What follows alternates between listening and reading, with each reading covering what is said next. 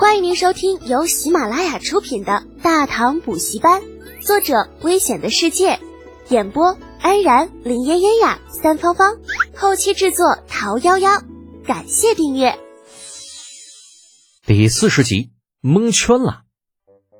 关于李浩受伤之后的事情，李靖夫妻并不知情。那果儿听他说起的时候，更像是在听故事。所谓龙生龙，凤生凤，老鼠的儿子会打洞。李靖是个武人，或许脑子比普通人好使一些，但是也都用在了兵书战策方面。这作诗的话啊，最多也就是弄两句顺口溜啥的。结果现在儿子告诉他，说自己能作诗了。而且做的还不错，凭着一首诗换了一个太子侍读。李靖转头向站在一旁的老陈确认道：“此事可真？”“哎，老爷，千真万确。少爷的确是见着太子侍读的身份，而且，呃，而且少爷还收了几个太医当学生。”啊，老陈是语不惊人死不休啊，又丢出了一颗重磅炸弹。什么？洪福也不淡定了，拉过李浩就是一顿夸：“哟，我儿出息了，竟然收学生了！”啊，李靖一愣一愣的，这家伙，老婆，那收学生不是重点，你咋心那么大呢？你儿子可是收的太医当学生啊，太医！李浩很无语，这可真是亲妈，有这样的老娘，何愁将来不被宠成败家子儿？李靖缓了好一会儿。那终于是平静下来，想起还有公务没有处理完，于是对正在把李浩稀罕的倍儿巴的洪福说道：“夫人呢？为夫还要去宫中向陛下交旨，等下你好好问问这个小子，看看他还有没有什么没有说的。等为夫回来，咱们一起商量。”那洪福看也没看李靖一眼，随口道：“嗯，夫君且去，家中有妾身在。”李靖再次无语。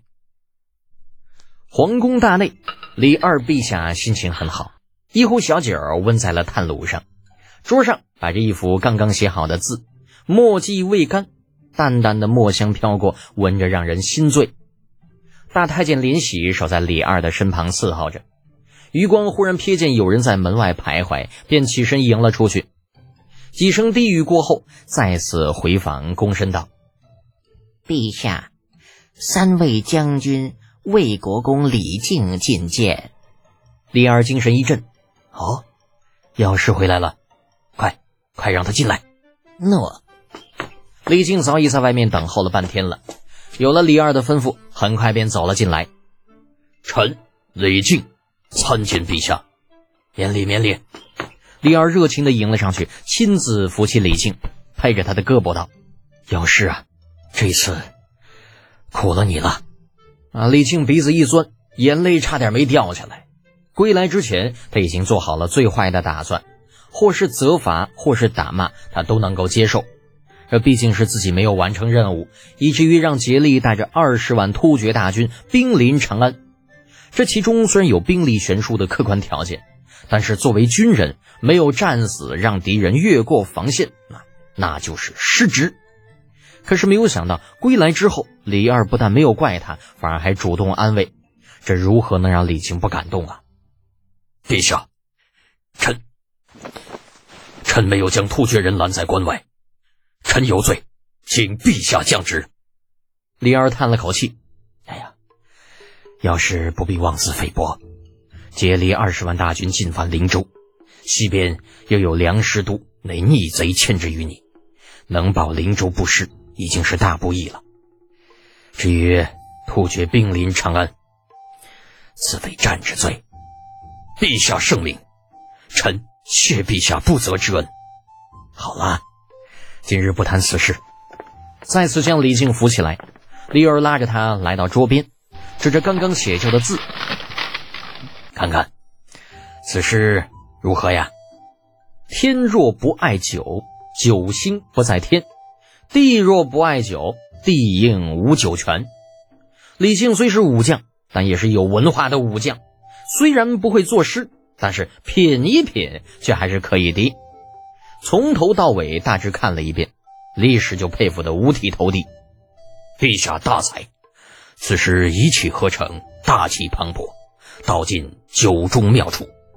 啊！不想，李靖话说一半，李二便是笑了起来。哈哈哈哈要是差了，臣虽然有些才名，但自认做不出这样的诗篇。啊！李靖一听，满脑子问号。嗯，那不知是何人所作？要是看不出来，李二似笑非笑的看着李靖，那李靖更加的迷糊了。这朝中那么多文化人，这你让我上哪猜去啊？不过，既然皇帝陛下认为自己能够看出来，那就必有其中的道理。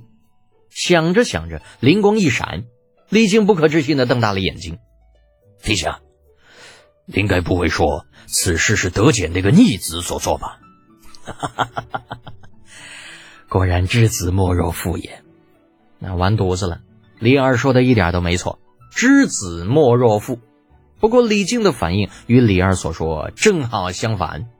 这自家的种是个什么德行，李靖怎么可能不知道呢？若说李德简寻欢作乐、走马张台有一手，他信；若说作诗啊，顺口溜，或许还能写上两句但是如此正经可以传颂后世的诗篇，坏了！怕不是这个小逼崽子找人代笔，结果被陛下给发现了吧？否则怎么会叫自己来看诗呢？李靖越想越觉得有道理，面色一变，沉痛无比道：“陛下，臣教子无方，以致此子竟敢蒙蔽圣听，望陛下恕罪。”那李二多聪明啊，自然知道李靖是误会了，当下摆手笑道：“要是不必妄自菲薄，此事……”乃是朕在前几日大殿之上偶然命得见那孩子以酒为题做的啊，绝无抄袭之可能。竟然不是抄的，那这么说，自家那臭小子说的是真的？他真的凭借一首诗从皇帝手里赢走了太子侍读这个职位吗？啊，大爷的！俺老李家的祖坟这是冒烟了呀，这是还是青烟儿。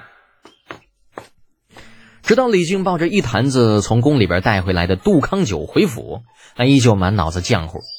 那刚刚在宫里到底发生了什么嘞？怎么就那么不真实嘞？说好的刑部尚书，突然就改成兵部尚书了，连带着封地食邑也都有所增加。顺带的还把应该属于李德俭的那一部调到了一起。这明明是刚刚打了败仗啊，怎么这个待遇却像是英雄归来一样呢？家里那个臭小子到底干了些什么呀？为何皇帝陛下提的最多的就是这个小子呢？而且每次都是赞不绝口，眼瞅那架势啊！如果不是家里边没有适龄的闺女，只怕赐婚都是有可能的。